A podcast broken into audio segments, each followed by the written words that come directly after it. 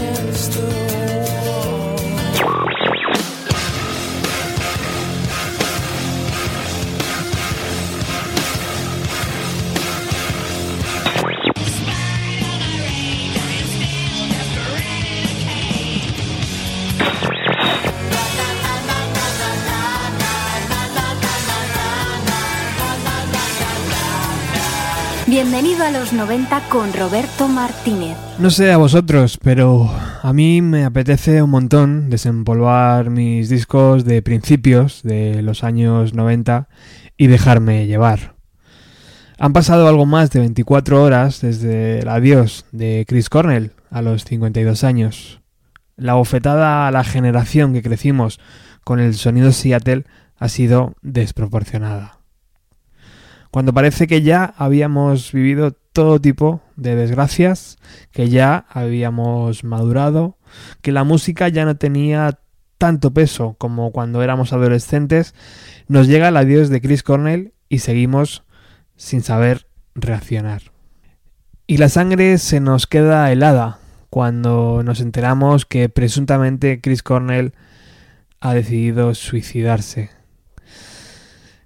Él, precisamente él, que ha visto cómo compañeros de profesión han ido cayendo por las drogas, por la depresión o por caprichos del destino, como Jeff Buckley. Por eso no logramos entender un adiós tan grotesco. Chris Cornell le escribió a su amigo y compañero de piso la canción Di hola al cielo. Creo que es un buen comienzo para esta vuelta a los orígenes.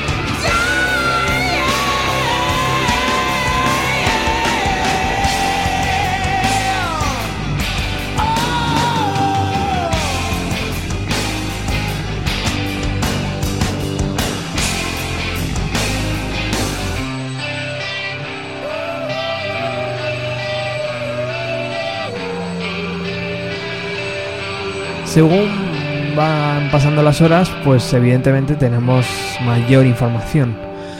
Quedaros con este nombre, Ativan. Era lo que consumía Chris Cornell con receta médica. El Ativan, o comúnmente conocido como lorazepam, se receta a personas con trastornos de ansiedad. Es un medicamento fuerte que puede crear adicción y en una dosis alta, muy alta, incluso la muerte. Tiene efectos secundarios muy fuertes también, como pensamientos paranoicos o suicidas, trastornos en el habla y juicio deteriorado. Según Vicky Cornell, habló con su marido después del concierto en Detroit y le notó algo raro en el habla. Chris Cornell le dijo que tal vez había tomado un par de Ativan de más y ahí quedó la cosa. Lo que pasó después nadie lo sabe de momento. Según la familia, si Chris se quitó la vida es que no sabía lo que estaba haciendo y que las drogas o, u otras sustancias podrían haber afectado a sus decisiones y a sus acciones. Vicky Cornell también explicó que Chris voló ese mismo día a Detroit después de pasar toda la mañana con sus hijos y que habló con él antes del concierto, incluso de hacer planes de vacaciones y cosas de pareja. Ahora, una vez ocurrido todo, parece difícil creer que una persona que toma medicamentos tan fuertes los tenga tan accesibles y sin ningún tipo de control por los propios compañeros de banda o profesionales que van en la gira. Pero todo lo que diga ahora ya de poco vale. Con el estómago encogido miramos hacia Mark Lanegan y hacia Eddie Vedder.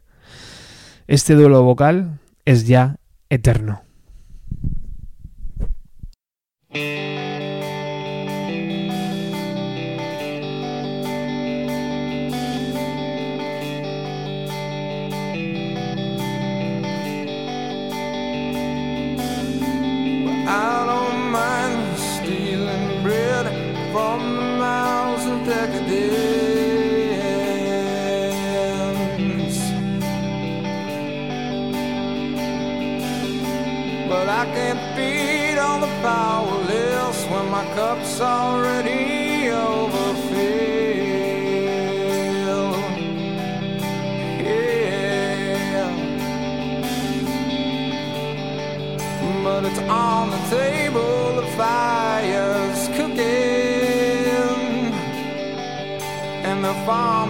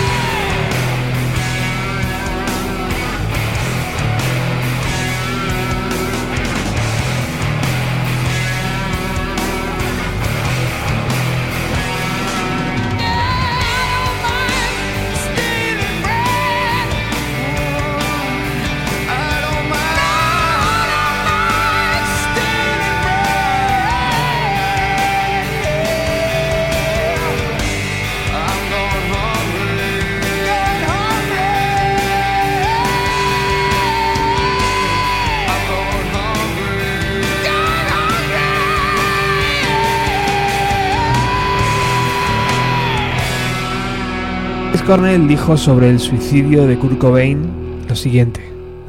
Nadie esperaba que lo hiciese como lo hizo. Es un golpe muy muy duro para su hija y para sus fans.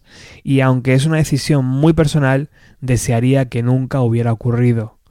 Creo que si Kurt hubiese tomado un descanso de seis meses, todo habría sido totalmente diferente. Esas son las declaraciones de Chris Cornell tras el suicidio de Kurt Cobain en 1994. Chris Novoselic, el bajista de Nirvana, únicamente ha puesto en su página de Facebook un link con una línea telefónica de ayuda ante el suicidio. Ni una palabra más. Son momentos duros para lo que fue el núcleo duro de Seattle, imagino. Por supuesto, todas las estrellas de la música ya han rendido homenaje en sus redes sociales, en Instagram, en Twitter o en Facebook. Vamos ahora con un tema que particularmente me encanta, está dentro de la banda sonora de Grandes Esperanzas, o por lo menos así se llamó en España, y se titula Sunsour. dark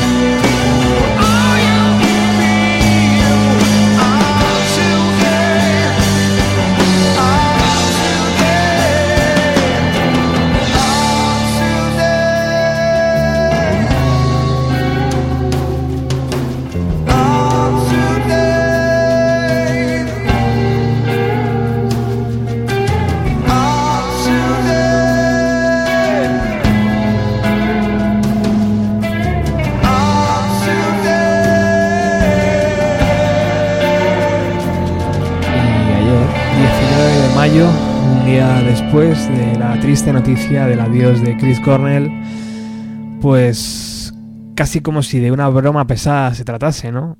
Sale a la venta la versión deluxe de la banda sonora de la película Singles de Cameron Crowe, donde el propio Chris Cornell sale en la película y participa también en la banda sonora junto a otras bandas de la ciudad. Anoche mismo los Red Hot Chili Peppers rendían homenaje, rendían tributo, haciendo una versión de uno de los temas que aparece en esa banda sonora. Suena así.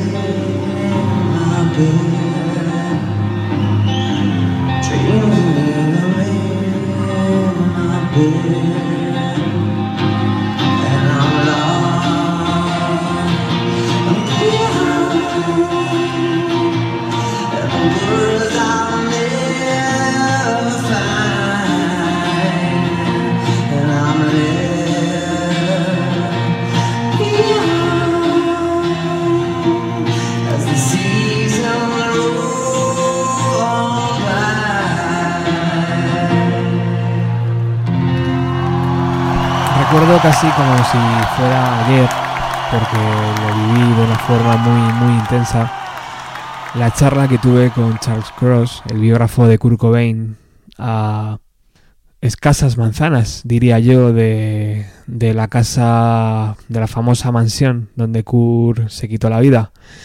Y estábamos comiendo, era una comida entrevista muy agradable en una zona universitaria, en un restaurante mediterráneo, podríamos decir, para lo que son las costumbres americanas.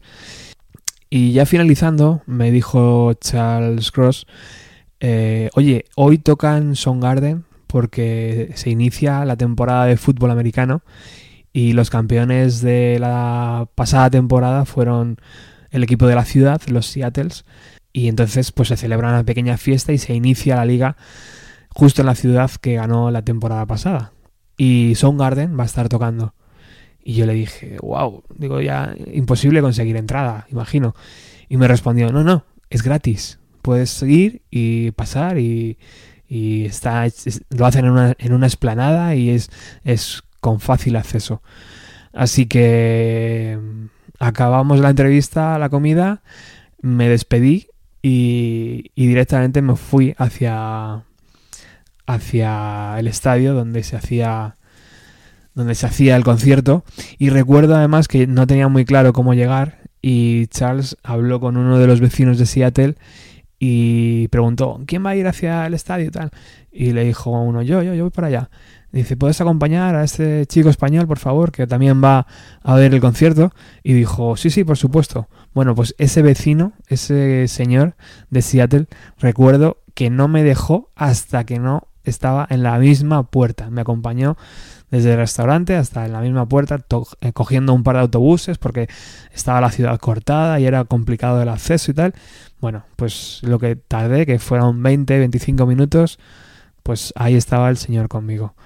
Le di las gracias, se dio la vuelta y tan tranquilamente. Total, que llegué al estadio y, y, ya había empezado el concierto, estaba sonando Sputman y, me puse, claro, imagínate, súper nervioso de todo aquello, de tenerlo tan cerca. Así que nada, el acceso fue inmediato, súper bien, ningún tipo de entrada, todo súper abierto y me topé de boca con lo que es, si, si lo habéis visto en YouTube, pues bueno, era un escenario abierto, con una especie de pantallas por detrás, y me topé de boca con Chris Cornell haciendo, haciendo el concierto con una camiseta verde, me acuerdo, me acuerdo perfectamente, un día soleado en Seattle increíble, y, y bueno, pues un recuerdo imborrable, seguramente imborrable, para el resto de, de mi vida. Fue un concierto increíble, la gente estaba toda con sus camisetas del equipo de Seattle de fútbol, el número 12, que es el número de la ciudad, a veces lo ponen también en el Space Needle, la bandera. Y allí estaba Son Garden ofreciendo un concierto en su casa, tremendo, y no pude, no se pudo tener mejor día, o sea que fue una experiencia increíble. He estado navegando por internet y hay un audio muy decente de ese día.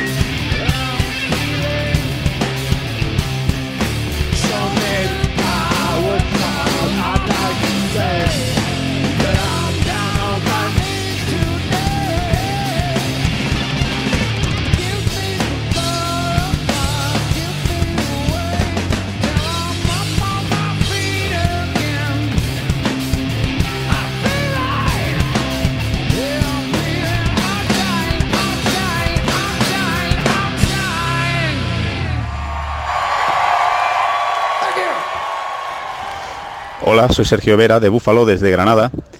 Y bueno, resumir lo que ha significado Chris Cornell o Soundgarden en mi vida musical resulta imposible con unas pocas palabras, puesto que estamos hablando de la banda que más veces he escuchado, al cantante que más he admirado y posiblemente el sonido que más me ha influenciado musicalmente hablando nunca jamás.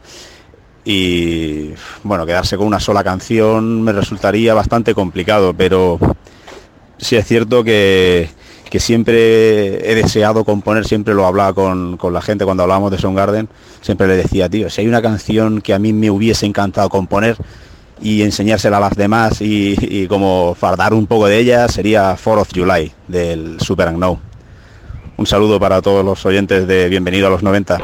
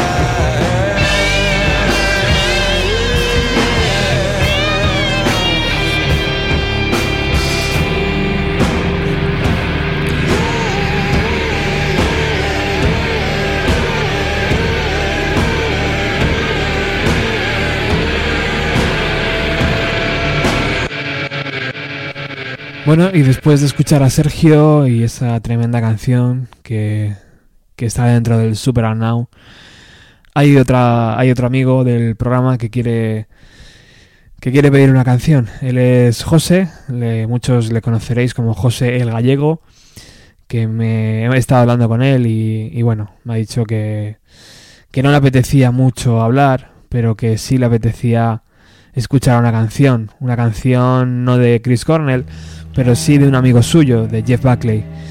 Es la canción Eternal Life y suena así.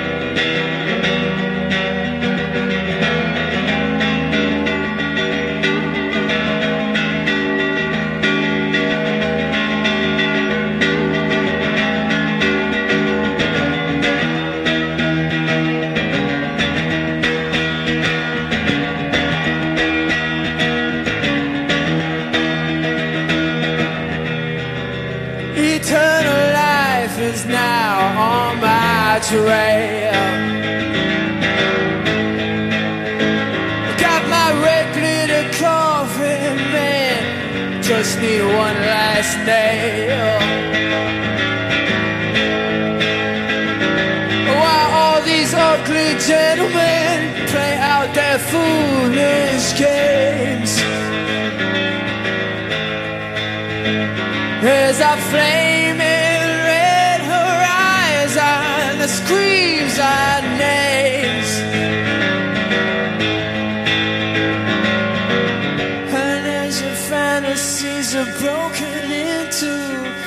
did you really think this bloody road paved the way for you?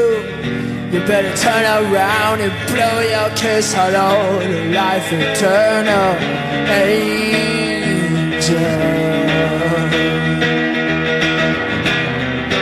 Racist every man,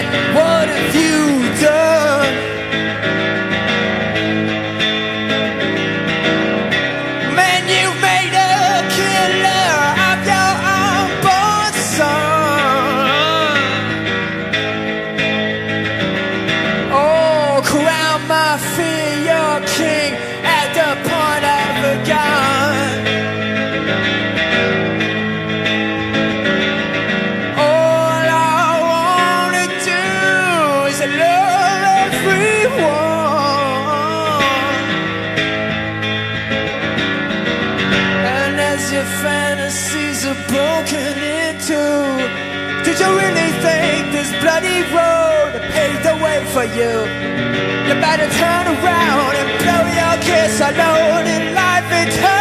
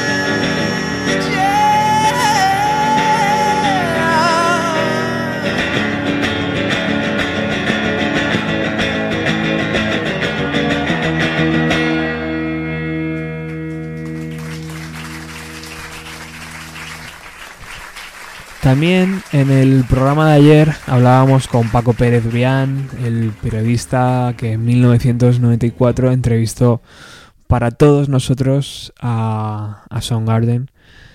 Y bueno, fue. Paco siempre ha sido una bendición para todos aquellos que, que escuchamos música y que disfrutamos de ella y sobre todo los que lo hicimos en los años 90. Y ayer íbamos a poner parte de la entrevista o la entrevista entera que Paco realizó y por cuestión de tiempo pues nos quedamos sin, sin poder compartirla. Pero yo creo que en el programa este especial de hoy es un buen momento, es un buen documento para volver a escuchar a Chris Cornell en el año 1994 presentando su flamante disco Super Unknown. Aquí en D43 y nuestra primera pregunta era pues hablar un poco de cómo había sido la concepción de este nuevo álbum de Soundgarden, Super Unknown. It's just a sort of they're like it's almost like a compilation of what we Es what una we compilación de lo que nosotros hemos escrito en ese espacio de tiempo. En los periodos en que nos ponemos a escribir no sale mucho material. We'll write a number of songs in a given time. Seems like when we write Nosotros somos muy críticos writing, con nosotros mismos. Al final no sabemos And qué poner en un álbum. because we're all really critical of ourselves and and music in general, we never seem to really have a good idea of Sí, per- what's good and what's Perdemos, perdemos la noción y al final escuchamos todo lo que hemos escrito y seleccionamos lo mejor para el disco. Es un proceso bastante espontáneo. That ends up being the record. So it's a pretty spontaneous process, really. Chris, cuéntame porque veo que hay una cosa muy importante en Soundgarden y es la manera de recibir las influencias. Hace algún tiempo la gente escuchaba un determinado tipo de música concreto, era rhythm and blues, eran punkies, eran eh, funkies, lo que fuera, pero vosotros parece que sois como un grupo muy abierto a recibir todo tipo de influencias. Cuéntanos un poco acerca de esto. Yeah, I don't- I think that the records that Los discos que a mí me gustan son los más orientados a tener buenas canciones y buena música. No entiendo los géneros, los nombres que les ponen a los diferentes estilos de música. Y es algo que tiene que ver más con las ventas que con la gente que oye la música. Si se le echa un vistazo a vuestros créditos en, en vuestro último álbum Super Unknown, veremos que Michael Boyhan es el productor del disco y que habéis contado con uno de los tipos, me parece, más solicitados en este momento, que es Brendan O'Brien. Brendan O'Brien es productor de Pearl Jam, es productor de muchísimos y muchísimos grupos que en este momento están considerados como las bandas que suenan a los 90. ¿Por qué exactamente decidisteis tener a Brendan O'Brien como mezclador final de vuestro disco?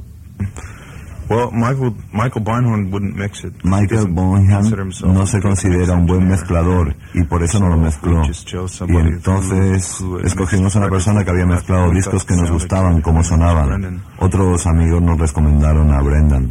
Yeah. We've had friends that had- Muchos amigos habían trabajado con Brendan O'Brien y todos decían cosas muy positivas de él. O sea que fue muy fácil seleccionar a Brendan O'Brien. Cuando nosotros tomamos la decisión solo dependía de que él quisiera y él quiso. Las mezclas se hicieron muy rápido, muy fácil y suena muy bien. Esta es una pregunta para ti, Ben. Eh, hoy he leído en un periódico aquí en, en Inglaterra, eh, hablando de vuestros conciertos, el, chico que escribía la crítica decía que el que te viera tocar el, el bajo como tú lo haces, eh, si te viera un guitarrista se pondría a llorar de emoción de cómo lo tocas. Y, y es verdad que en este mundo donde casi todos, casi siempre se habla de los guitarristas, nunca se habla de un bajista, eh, me parece impresionante tu, tu manera de tocar, cómo, cómo lo haces. Sí, todo el mundo habla de los guitarristas. Yo toco con mucho feeling, pero todos en esta banda tocamos con mucho feeling. Pero Ben, ¿tienes algún bajista que te haya marcado o que te haya influido especialmente? Yo pienso que mi mayor influencia como bajista en mi vida es el antiguo bajista de Soundgarden, para decirte la verdad. Es mi mayor influencia. Tengo muchos buenos amigos bajistas. Bueno, si os parece ahora podemos escuchar ya una de las canciones de vuestro nuevo álbum Super Unknown. Ayer en el concierto de anoche aquí en Londres una canción que me gustó muchísimo y luego es una de las canciones favoritas del disco. Se llama My Wave, Chris, ¿puedes contarnos algo de esta canción? Yeah, that's an easy one. Um, Es fácil.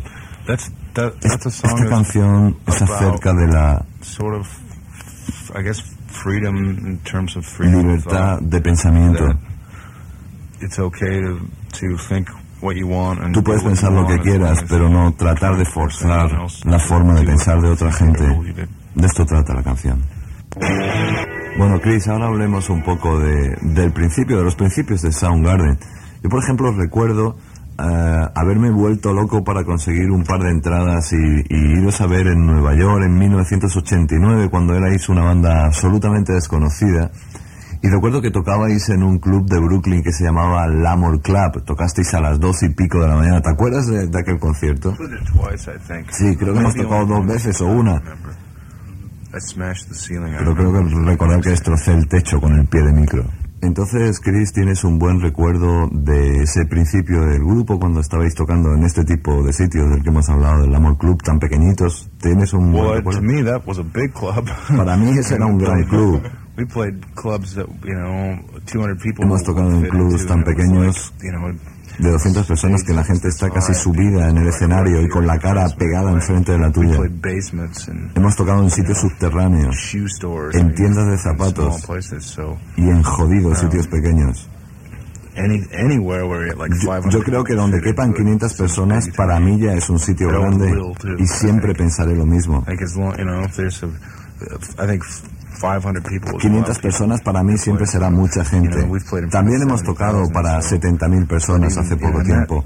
Cuando estás tocando para 70.000 personas, siento posiblemente las primeras 5.000. El resto me parece que, que están pintados, que es una pintura. Me cuesta trabajo imaginarme que sea una realidad que estamos tocando para 70.000 personas. Danos también, Chris, tu opinión sobre algo muy de moda en este momento en el mundo, que son los grandes festivales al aire libre.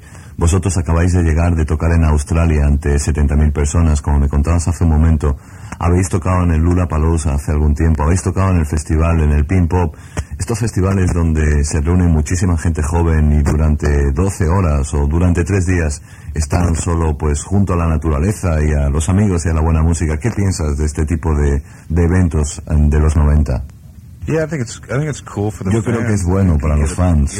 Cuando, when we did Lollapalooza, cuando nosotros tocamos en Lula Palousa fue, cool, fue guay. Me gustó porque yo también pude conocer a otros diferentes grupos. Los fans tienen la oportunidad de ver a $50, grupos que en otra ocasión no pagarían para ir a verlos. Pero que como están ahí, pues los ven.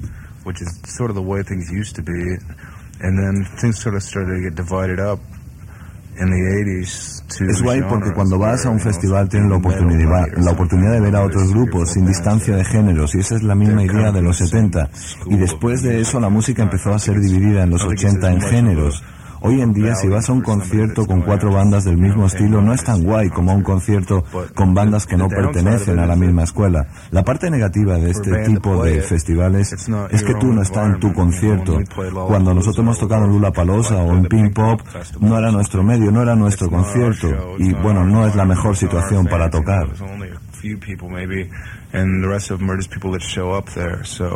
It's not really what it's not what you know the best situation we can play in. Bueno, cambiamos y vamos a escuchar entonces otra canción de vuestro último álbum Super Unknown que estáis presentando hoy aquí en exclusiva para los oyentes de 4.3 aquí en Radio 3 Pop. Os habéis reído cuando os he dicho la canción que viene ahora, ¿no? Habéis hecho una sonrisa, una sonrisa como diciendo otro que quiere escuchar esta canción. Ya sé que es una de las canciones que va a ser un gran éxito de vuestro disco, pero cuéntanos algo, Chris, de, Black Hole Sun. Yeah, that's uh, Esta es una canción que habla de sentirte confortable al estar deprimido, encontrarte um, gusto a estar deprimido. Si tú eres una persona que te deprimes a menudo, cuando estás deprimido te sientes bien, porque es un lugar de tu mente que conoces. De eso habla esta canción.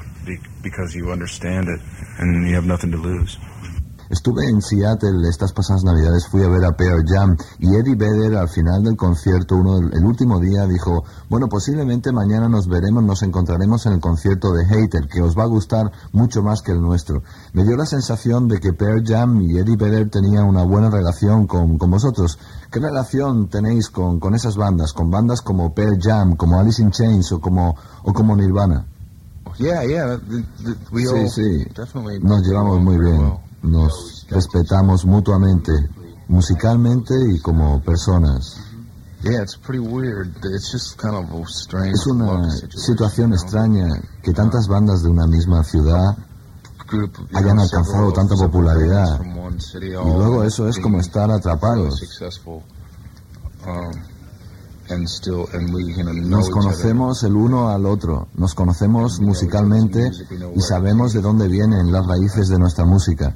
Y que todo esto haya pasado en Seattle es un fenómeno y, y- y no sucede muy a menudo.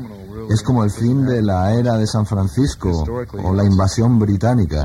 Estos son momentos históricos comparables a los que ahora a lo que ahora ha pasado en Seattle. Es algo muy muy guay, está muy bien. Tienes amigos con quienes puedes disfrutar de tu éxito y compartirlo. Es estupendo. think it's really cool. It's cool to, have success and then have friends that you can share it with because they're having success as well. You know, it's pretty wild. paper airplane over there. He visto pasar un avión por ahí.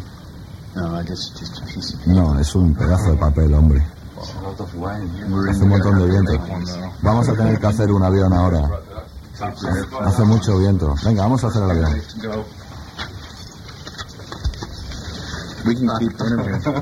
Bueno, Chris, aunque has hecho el avión muy bien, el resultado ha sido nefasto. Hemos abierto la ventana y el avión ha volado muy poco, se ha, se ha estrellado contra el suelo muy rápidamente. Venga, sigamos hablando de otra cosa. Nos ha distraído un poco el, el gran viento que tenemos esta, esta tarde aquí en, en Londres y en este piso 12 donde estamos haciendo la entrevista con Soundgarden.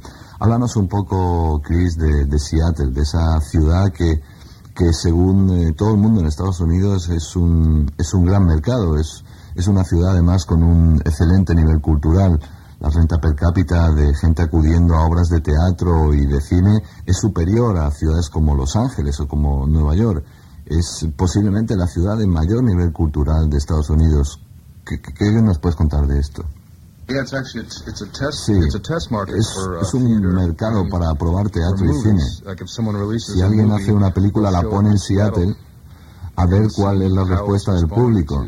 Y de acuerdo a la respuesta, si es buena o mala, se toman decisiones con lo que va a pasar. Porque hay mucha gente que va al cine. Hay tres o cuatro test market en, en Estados Unidos. Y Seattle es uno de ellos. Y además es curioso que además de ser un test market, como decís vosotros, la mayor actividad turística, una de ellas en, en Seattle es precisamente un mercado, un mercado de, comida que, lleva tres siglos funcionando, desde que venían de Alaska a intercambiar productos con, con la gente que vivía en esta zona de, de la frontera con Canadá. Bien, hablemos también de otra parte muy importante en Seattle, como son los clubs pequeños. Sin duda alguna, el club donde vosotros habéis tocado al principio, donde han salido bandas como Pearl Jam, donde han salido gente como Nirvana, Alice in Chains, donde aún siguen saliendo porque es el club de mayor actualidad y de conciertos en directo todo- todos los días, un sitio que se llama Off Ram. Cuéntanos algo y, cómo fue cómo fue vuestra experiencia en este club de Seattle llamado Ram. Yeah, yeah. yeah. Sí, sí. El único problema es que existen ciertas leyes en Seattle y hay muchas restricciones para los clubs. Y para ir a off-ram tienes que tener cierta edad. Um, Y no creo que eso esté bien. Cuando nosotros empezamos, nuestros fans tenían menos de 21 años y no podían venir a vernos porque estos sitios son para mayores de, de 21 años. Pero la cosa está cambiando ahora en Seattle y parece que ya hay sitios que no hay restricciones de edad. Uh, but there is places like that you can play now in Seattle more than there used to be. Bueno, Chris y Ben, ahora si os apetece podíamos intentar escuchar alguna de las canciones de, de dos discos que son imposibles de encontrar en España, son muy difíciles de encontrar, que son vuestros dos primeros EPs.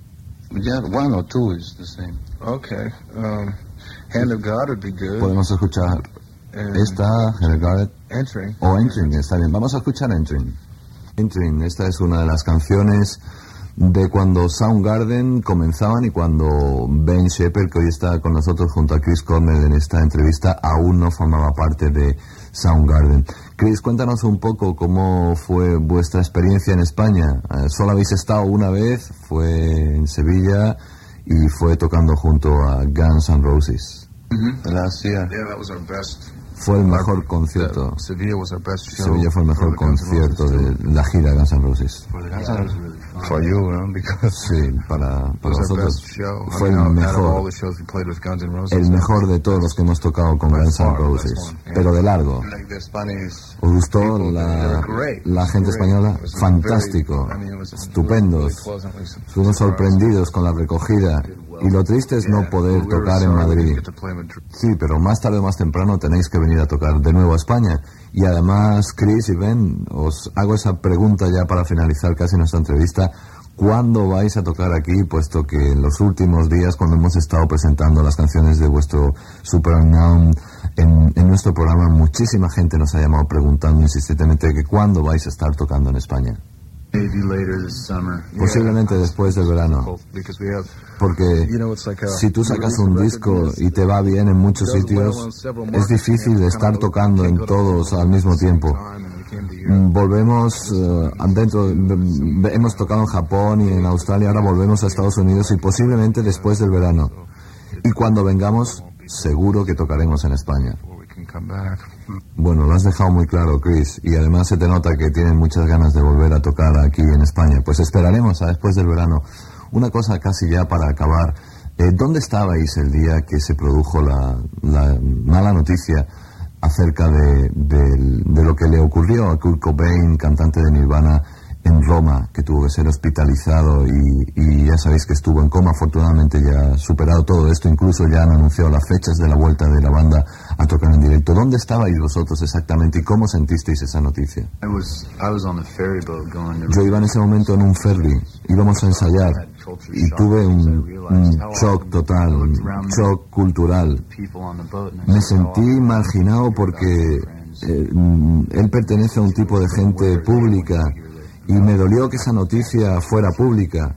Es una situación, es una situación mala, es una mala noticia y, y- se tiene que enterar todo el mundo.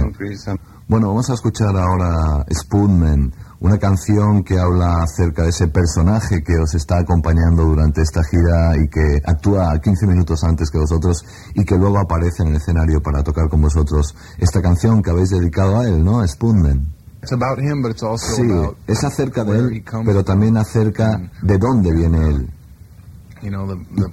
y cómo es percibido por la gente que se that's- normales.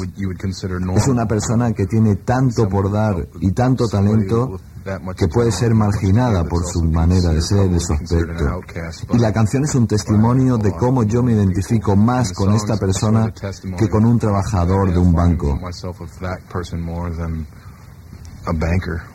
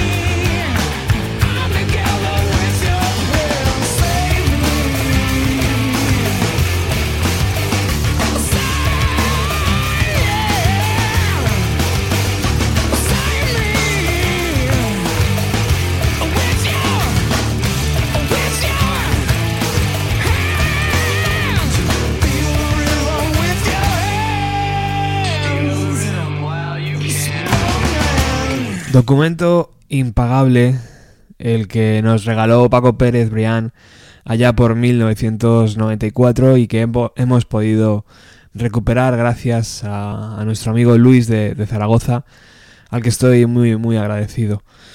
Bueno, Seattle está conmocionada una vez más. Charles Cross, periodista y biógrafo de Kurt Cobain, escribía en el periódico local que Nirvana se instaló en Seattle en el año 1992 y que después de la muerte de Kurt ninguno de sus integrantes se quedaron en la ciudad. También escribía que Pearl Jam no se formó hasta que Eddie Vedder eh, no se trasladó desde San, San Diego. Y dice Charles que Chris Cornell y su banda se hicieron en la ciudad. Tocaban en sus bares muchos años antes, incluso de que llegara el famoso sonido Seattle. Las tiendas de discos en Seattle están rindiendo homenaje en sus escaparates, poniendo todo tipo de recuerdos hacia la banda, hacia el cantante, y la famosa escultura de Isamu Noguchi titulada Black Sun del año 1969 y que inspiró a Chris Cornell a escribir Black Hole Sam se ha convertido en una especie de altar donde la gente deja sus recuerdos, sus flores, sus mensajes y continuamente hay gente, hay gente por allí. Esta escultura está en el, en el Parque Volunteer, en lo alto de la, colina, de la colina en Seattle. Desde allí hay unas vistas preciosas del Space Needle, ya sabéis, esa torre de comunicación que ahora mismo es un restaurante que va girando. Y también desde allí se pueden ver las montañas Olympic, que parecen el decorado de una película, parece que están puestas ahí de, de mentira. Y también se ve la bahía Elliot. Y precisamente a Seattle nos vamos. Año 1992, en el Teatro Paramount, la banda ofreció un concierto que posteriormente editarían en vídeo bajo el título de Motor Vision. Escuchamos Slaves and Bulldozers.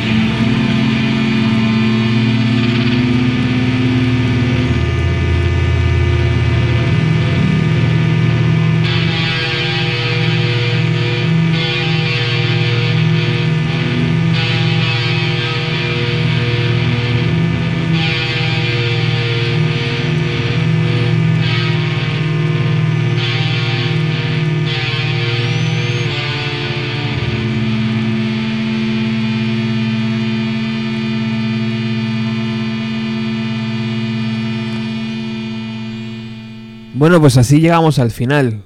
Al final de este programa casero que me apetecía hacer y compartir con vosotros. Y llegamos al final escuchando la última canción que de momento conocíamos de la carrera de Chris Cornell, la, la canción llamada La promesa. La letra dice algo así. Si no tuviera nada mi nombre, excepto fotografías tuyas rescatadas de las llamas, eso sería todo lo que yo pudiera necesitar. Mientras pueda leer lo que está escrito en tu rostro, la fuerza que brilla detrás de tus ojos, la esperanza y la luz, eso nunca morirá. Y una promesa que hiciste, una promesa que siempre resiste, no importa el precio, una promesa que sobrevive, persevera y prospera, como siempre lo hemos hecho. Y tú dijiste, el veneno en un beso es la mentira sobre los labios. No hay mayor verdad que esa. Cuando siento que, que mentiras son todo lo que escucho, junto a mis recuerdos, cerca lo único que ellos no pueden llevarse. Y una promesa que hiciste, una promesa que siempre resiste, no importa el precio, una promesa que sobrevive, persevera y prospera, como siempre lo has hecho. Los libros siguen abiertos en la mesa, las campanas siguen sonando en el aire, los sueños aún se aferran a la almohada, las canciones siguen cantando en una plegaria. Ahora mi alma se estira a través de las raíces hacia tus recuerdos, de regreso a través del tiempo y el espacio, para llevar a casa los rostros y los nombres y las fotografías tuyas rescatadas de las llamas. Y una promesa que hiciste, una promesa que siempre resistirá, no importa el precio, una promesa que sobrevive, persevera y prospera, y se atreve a levantarse una vez más, una promesa que sobrevive, persevera y prospera, y llena el mundo de vida, como siempre lo hemos hecho.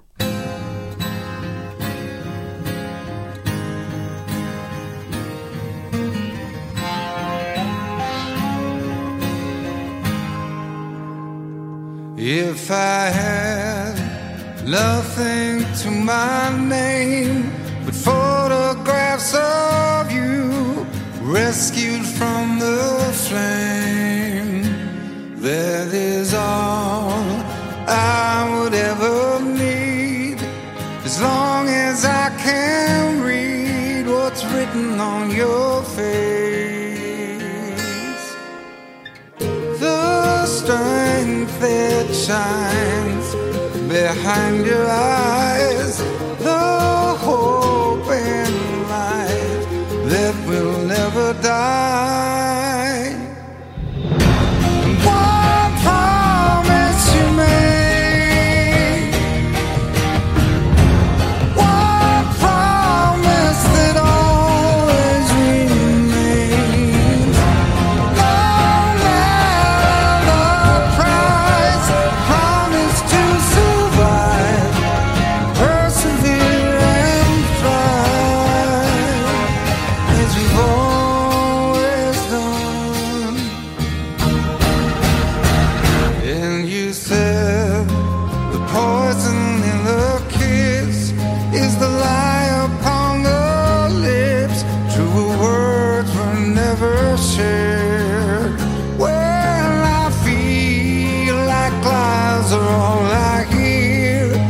I